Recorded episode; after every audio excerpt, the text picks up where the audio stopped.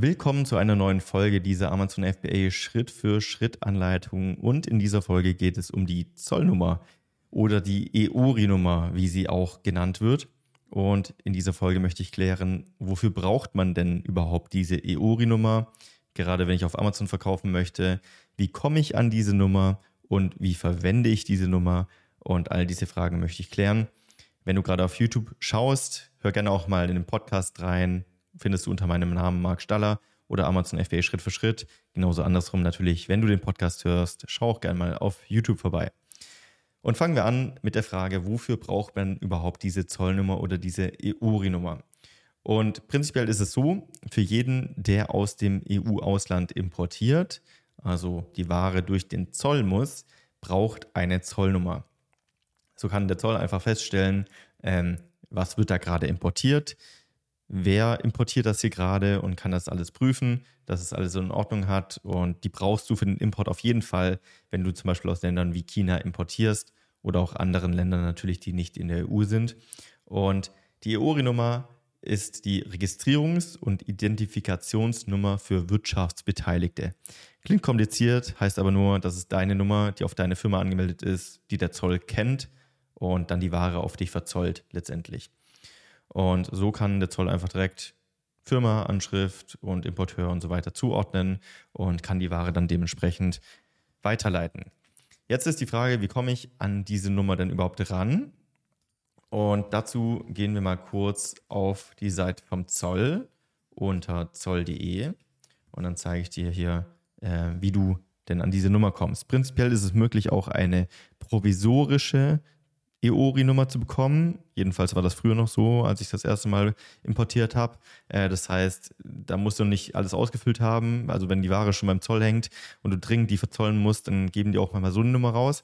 Würde ich aber nicht empfehlen. Mach's einfach vorher, klär das vorher, bevor du den Import machst und teil diese Nummer auch schon dem Hersteller mit. Dazu erkläre ich dir aber später nochmal mehr.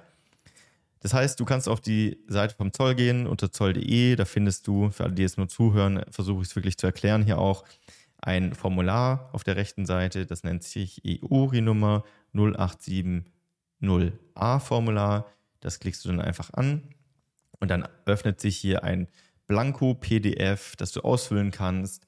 Da musst du einfach verschiedene Sachen angeben, wie deine Stammdaten, äh, also deine Firmen dein Firmenname, Tag der Gründung, deine Rechtsform, also sowas wie GmbH oder Einzelunternehmen, äh, dein Amtsgericht, E-Mail-Adresse, Telefonnummer. Ganz wichtig, hier auch wirklich so ausfüllen, dass der Zoll euch auch erreichen kann, weil später, wenn der Zoll importiert, da kommen wir gleich noch dazu, kontaktieren die euch manchmal. Und so füllst du das einfach alles aus.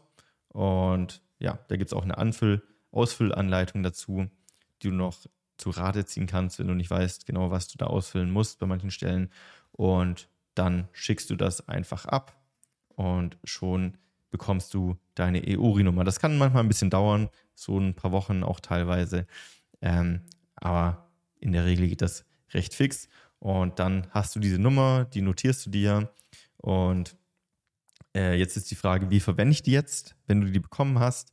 Letztendlich ist es so, dass du einfach deinem Hersteller diese EORI-Nummer mitteilst und ihm wirklich glasklar sagst, bitte schreib die EORI-Nummer, also EORI-Doppelpunkt und dann die Nummer, auch auf den Frachtbrief drauf, also wirklich das, was außen äh, auf den Papieren, äh, bei den Shipping-Labels praktisch, äh, bei den Shipping-Marks drauf ist, also das alles, was auf dem Paket außen drauf ist, dass der Zoll direkt erkennen kann, dieses Paket gehört zu dieser EURI-Nummer und dann kann der Zoll das dementsprechend nachgucken, wem diese EURI-Nummer gehört und dann dementsprechend sich bei dir melden. Und manchmal gibt es eben auch Rückfragen vom Zoll für eine Verzollung, was da drin ist, nochmal eine Nachfrage zur Rechnung, Warenbetrag stimmt nicht und so weiter.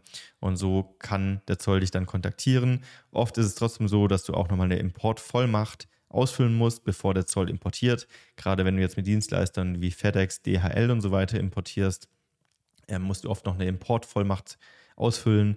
Die schickt dir ähm, dann dementsprechend der Zoll aber auch zu.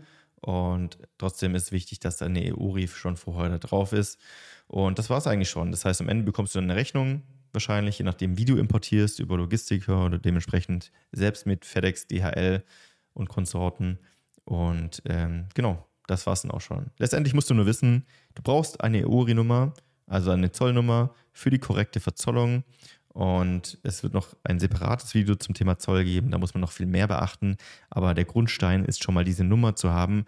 Und die bekommst du auf zoll.de. Einfach das Formular ausfüllen, abschicken. Und das war es dann auch schon. In diesem Sinne, lasst mich gerne wissen, was für Themen euch noch interessieren. Schreibt es mir gerne in die Kommentare auf YouTube. Und wenn ihr gerade mit Amazon FBA anfangt, ja, überlegt euch gerne mal, ob ihr mit uns zusammenarbeiten möchtet. Ähm, wir haben bei MC Hackers das Starterprogramm für alle, die noch nicht aktiv verkaufen. Das heißt, da begleiten wir euch eins zu eins von Gewerbeanmeldung bis zum Sale eures ersten Produktes, schauen euch auf die Finger und über die Schulter und schauen, dass ihr wirklich ein Produkt aussucht, was auch profitabel und sinnvoll verkaufbar ist und dass ihr alles richtig macht im Launch, im Marketing und so weiter und unterstützen euch da. Also wenn ihr Interesse habt, gerne bewerben auf aim7hackers.de. Für alle aktiven Händler natürlich auch. Ähm, die werden diese Videos wahrscheinlich nicht schauen, die haben alle eine EORI-Nummer, aber auch da haben wir Communities. In diesem Sinne, wir sehen uns in der nächsten Folge oder hören uns und ja, bis zum nächsten Mal. Lasst ein Like da und ein Abo und bewertet gerne den Podcast, wenn ihr ihn hört. Würde mich mega freuen. Vielen Dank euch. Macht's gut. Ciao.